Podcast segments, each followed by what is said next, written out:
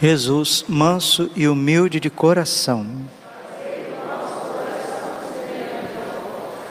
Meus irmãos queridos, nós não podemos esquecer jamais que a essência de ser cristão é o amor, é a caridade. São João da Cruz nos ensina que no entardecer desta vida, no final desta vida, seremos examinados no amor. Amor. Se eu não tiver amor, eu não sou nada, não sou nada. Posso falar a língua dos homens, a língua dos anjos, posso ter uma sabedoria infinita, posso ter o dom da profecia, posso ter o dom de fazer milagres, posso dar os meus bens aos pobres, posso peregrinar este mundo pregando a palavra de Deus, tendo canal no YouTube, no YouTube pode ter um milhão de visualizações, cem mil comentários.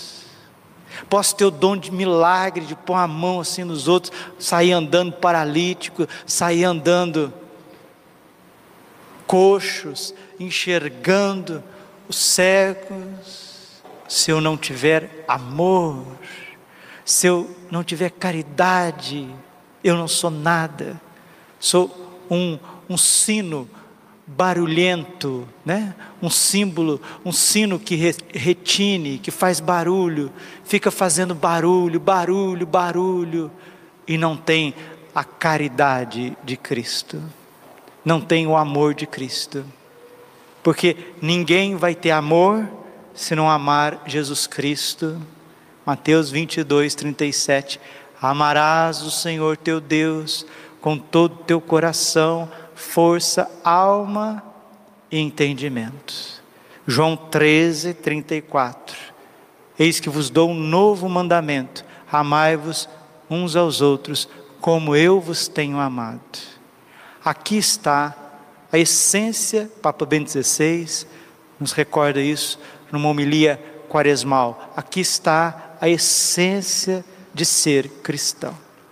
Aí vão vir julgamentos, vão vir críticas, vão vir uma série de coisas, ciúmes, invejas, rixas, partidos, vão vir tentações, obsessões, vão vir as quedas, as fraquezas, vão vir os, as acusações dos demônios, dos homens da própria consciência. E é Santa Teresinha que nos coloca nesse abismo da misericórdia, que venha todas as acusações, que venha todos os julgamentos, que venham todas as tentações. Pode até fazer filmes sobre a minha vida, me acusando, mesmo assim, diz Santa Teresinha, eu confiarei eu confiarei. Deus quer te salvar na confiança, porque todos nós somos devedores diante de Deus. Romanos 3:20 Todos os homens pecaram, estão privados da glória de Deus, da glória de Deus. Hoje é 18 de março. Nós estamos aqui às 18 horas e 14 minutos. Já estamos celebrando vésperas de São José, de São José. Amanhã é solenidade, né? Amanhã a igreja veste branco. Amanhã nós podemos colocar flores no altar. Amanhã nós vamos olhar para a imagem de São José, descobrir a imagem de São José olhar para aquele que é o maior santo do céu, maior de todos. Um dia, Jesus apareceu para Santa Margarida de Cortona, uma penitente da Idade Média, e disse para ela: Minha filha, nunca deixe de fazer, sequer por um dia, uma prece ao meu pai, nutrício José, porque ele me é caríssimo Nunca deixe de fazer uma prece, um dia sequer, ao meu pai José. Olha, Jesus chama ele de pai, hein? Pai nutrício, pai adotivo, sim, pai de criação, pai putativo, tem vários sinônimos, mas é pai. Pai é aquele que cria, pai é aquele que enxuga as lágrimas da criança, pai é aquele que dá de comer que põe o pão que Jesus comeu, menino, na mesa de Nazaré, veio do suor de São José, veio das mãos de São José. O amor masculino, o amor de pai que fecundou a personalidade humana de Jesus, veio do coração de São José, o maior santo do céu, a sombra de Deus Pai, terror dos demônios pureza, candor de pureza, de beleza, de castidade, de prudência, de fortaleza, espelho de todas as virtudes. E quando nós olhamos para São José, você que é homem, pai de família, você que é rapaz, você que é casado, está namorando, está noivado, está noivo, está querendo casar, você que já é casado, meu Deus, a gente fica como uma expressão que usa, né? Uma certa inveja santa. Fala, meu Deus, isso é um homem, eu sou um projeto. Né? E a mulher tem que ter os mesmos sentimentos com a Virgem Maria. Olhar para a beleza de Nossa Senhora, olhar para as virtudes de Nossa Senhora, olhar para a modéstia de Nossa Senhora, pelo amor, pelo silêncio de Nossa Senhora, e olhar para você e falar: ah! e essa, essa diferença, esse ato, Deus quer diminuir. Deus deseja que todos os homens se salvem e cheguem ao conhecimento da verdade. 1 Timóteo 2,4. 1 Tessalonicenses 4, 3. Esta é a vontade de Deus a vosso respeito, a santificação. Ou seja, Deus quer que você seja um homem semelhante a São José. Deus quer que você seja uma mulher semelhante a Nossa Senhora. Deus quer que o padre Braulio seja um padre semelhante a Santo Antônio, a São João Bosco, a Santo Padre Pio, a São João Maria Vianney. Mas eu olho para eles, olho para mim, há uma diferençazinha, né? Essa noite, falei para um amigo meu, eu tive um sonho, um sonho assim tão bonito. Não é sonho de ficar é, é, enxergando coisa, não. Mas essa noite eu senti uma presença muito forte de Santo Antônio de Pádua, do lado da minha cama. É como se ele estivesse ali do lado. Não, não é uma coisa imaginativa, é uma coisa, é uma experiência maravilhosa. E Jesus até me falou por que, que Santo Antônio morreu com 36 anos e mostrou no meu coração, na minha mente, na minha inteligência, por que Santo Antônio veio a este mundo. E depois que a gente tem essa experiência, ai padre, o senhor é santo, o senhor é místico. Não, não. É, é. De vez em quando, os cachorrinhos sarnentos também recebem um afago, né? Entende? Mas o negócio fica ressoando dentro de nós fica ressoando. E por que que o menino Jesus gostava de ficar no coração de Santo Antônio? Porque ele era um padre puro. Tem um amigo meu que diz que nunca viu um santo tão livre como Santo Antônio. E a liberdade dele, sabe qual que é? É porque ele não está preso a si mesmo, suas próprias ideias, seus próprios seus próprios quereres, suas próprias vontades.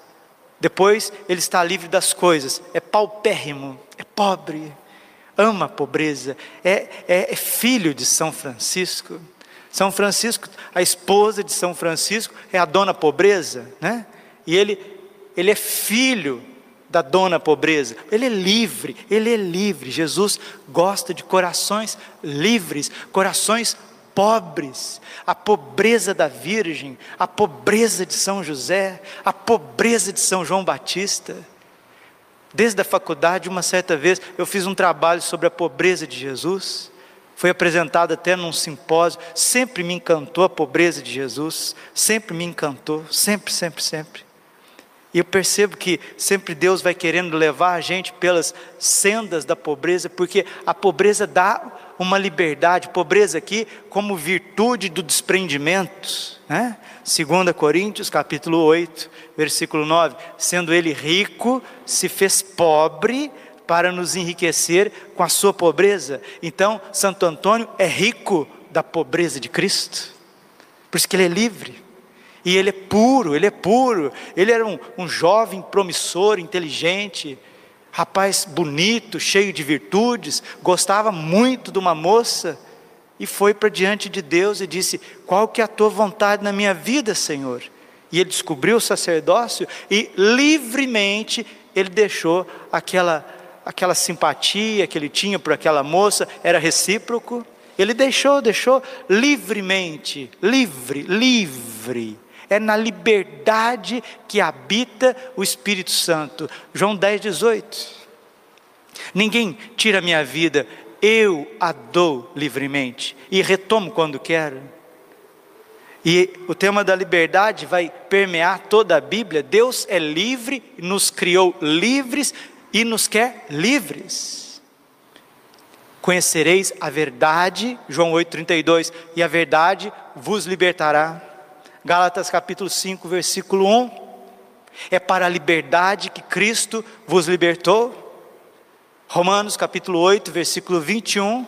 A gloriosa liberdade dos filhos de Deus. 2 Coríntios 3,17. É na liberdade que habita o Espírito Santo. Aonde está o Espírito, ali está a liberdade, a gloriosa liberdade dos filhos de Deus, e é isso que falta para nós.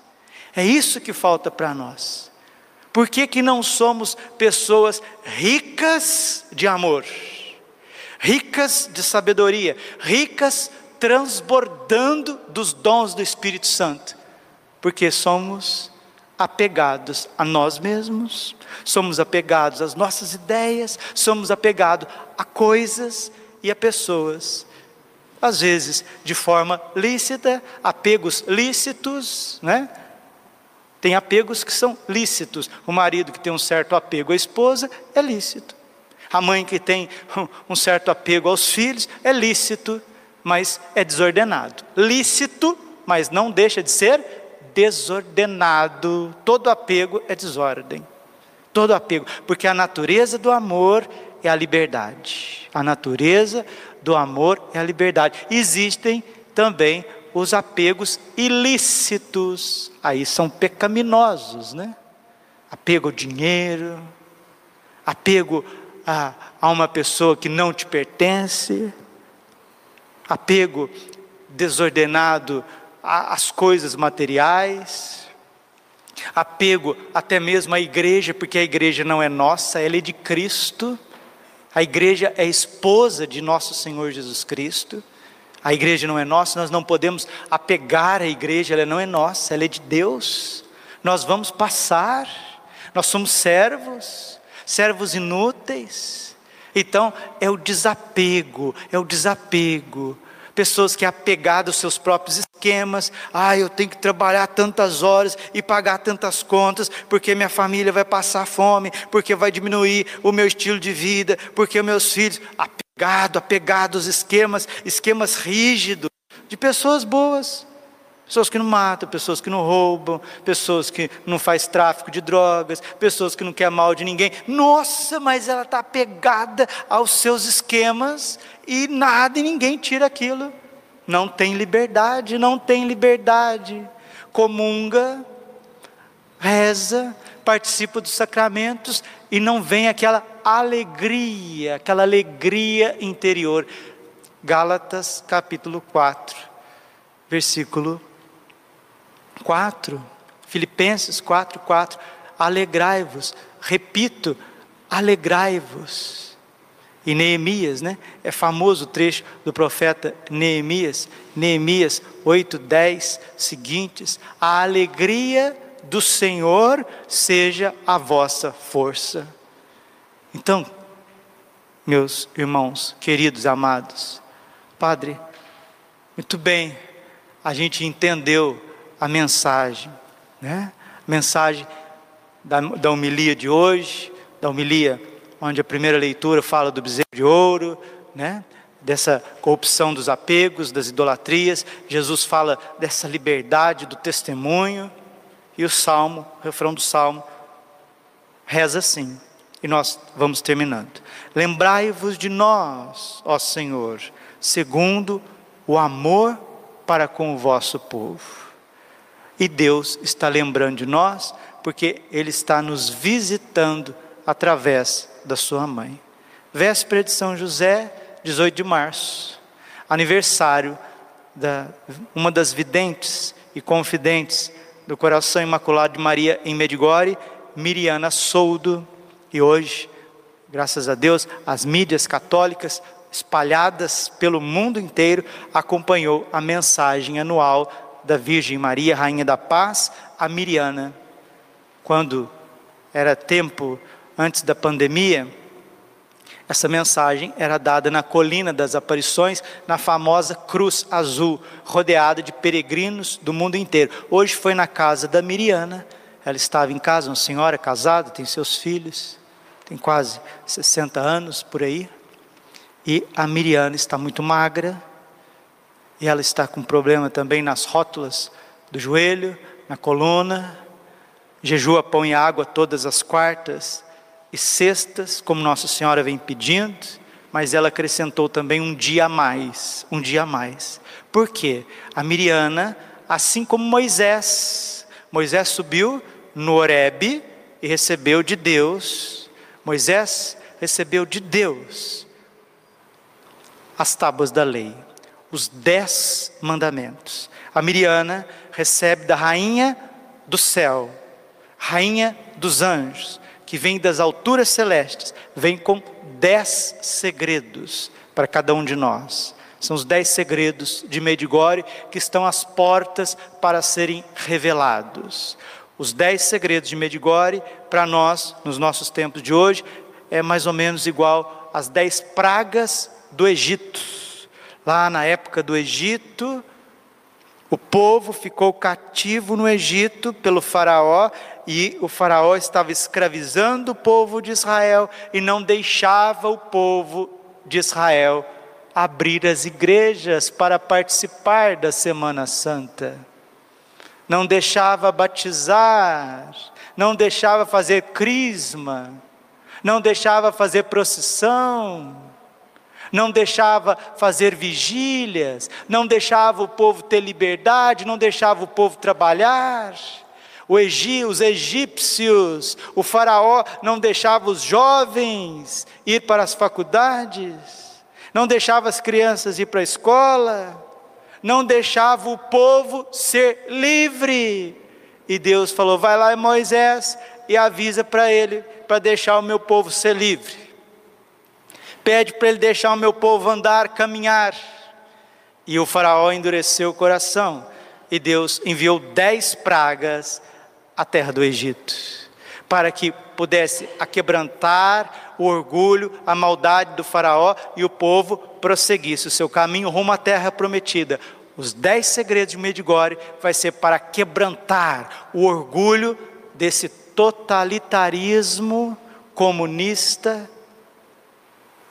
satânico, hipócrita, mentiroso, idolátrico, iluminista, tecnocrático, globalista, midiático, que está controlando e amordaçando a liberdade da Santa Igreja Católica.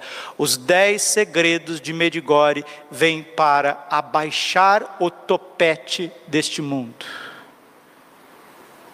E quem está no orgulho, quem estiver na altivez, sendo católico ou não, sendo cristão ou não, quem estiver compactuado com orgulho e estiver agarrado aos bens, agarrado a si mesmo, agarrado aos outros, quando os segredos começarem a desencadear essas pessoas, não é o Padre Braulio que está dizendo, é Nossa Senhora, hein?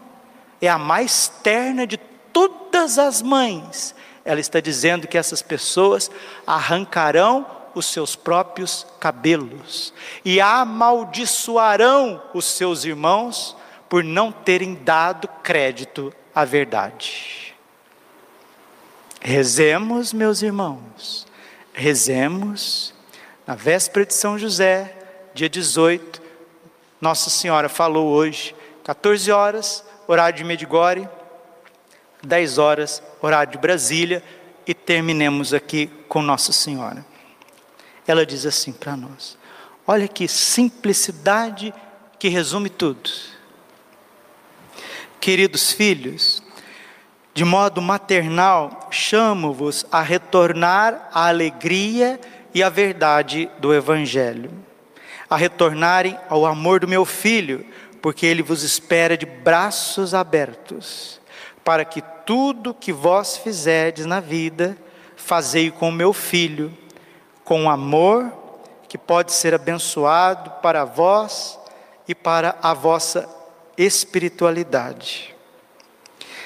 Para que a vossa espiritualidade seja interna e não apenas externa. Só assim vós sereis humildes, generosos, cheios de amor e alegres, e o meu coração maternal se alegrará convosco. Obrigada por terdes correspondido ao meu chamado.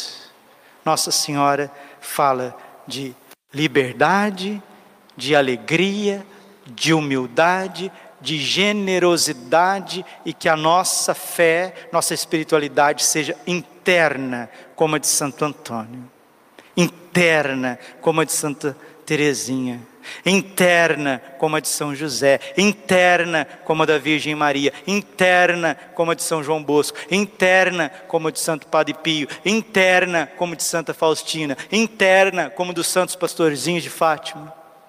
E aí nós transbordaremos uma fé viva e testemunharemos uma religião verdadeira, não com palavras, mas com obras e sacrifício.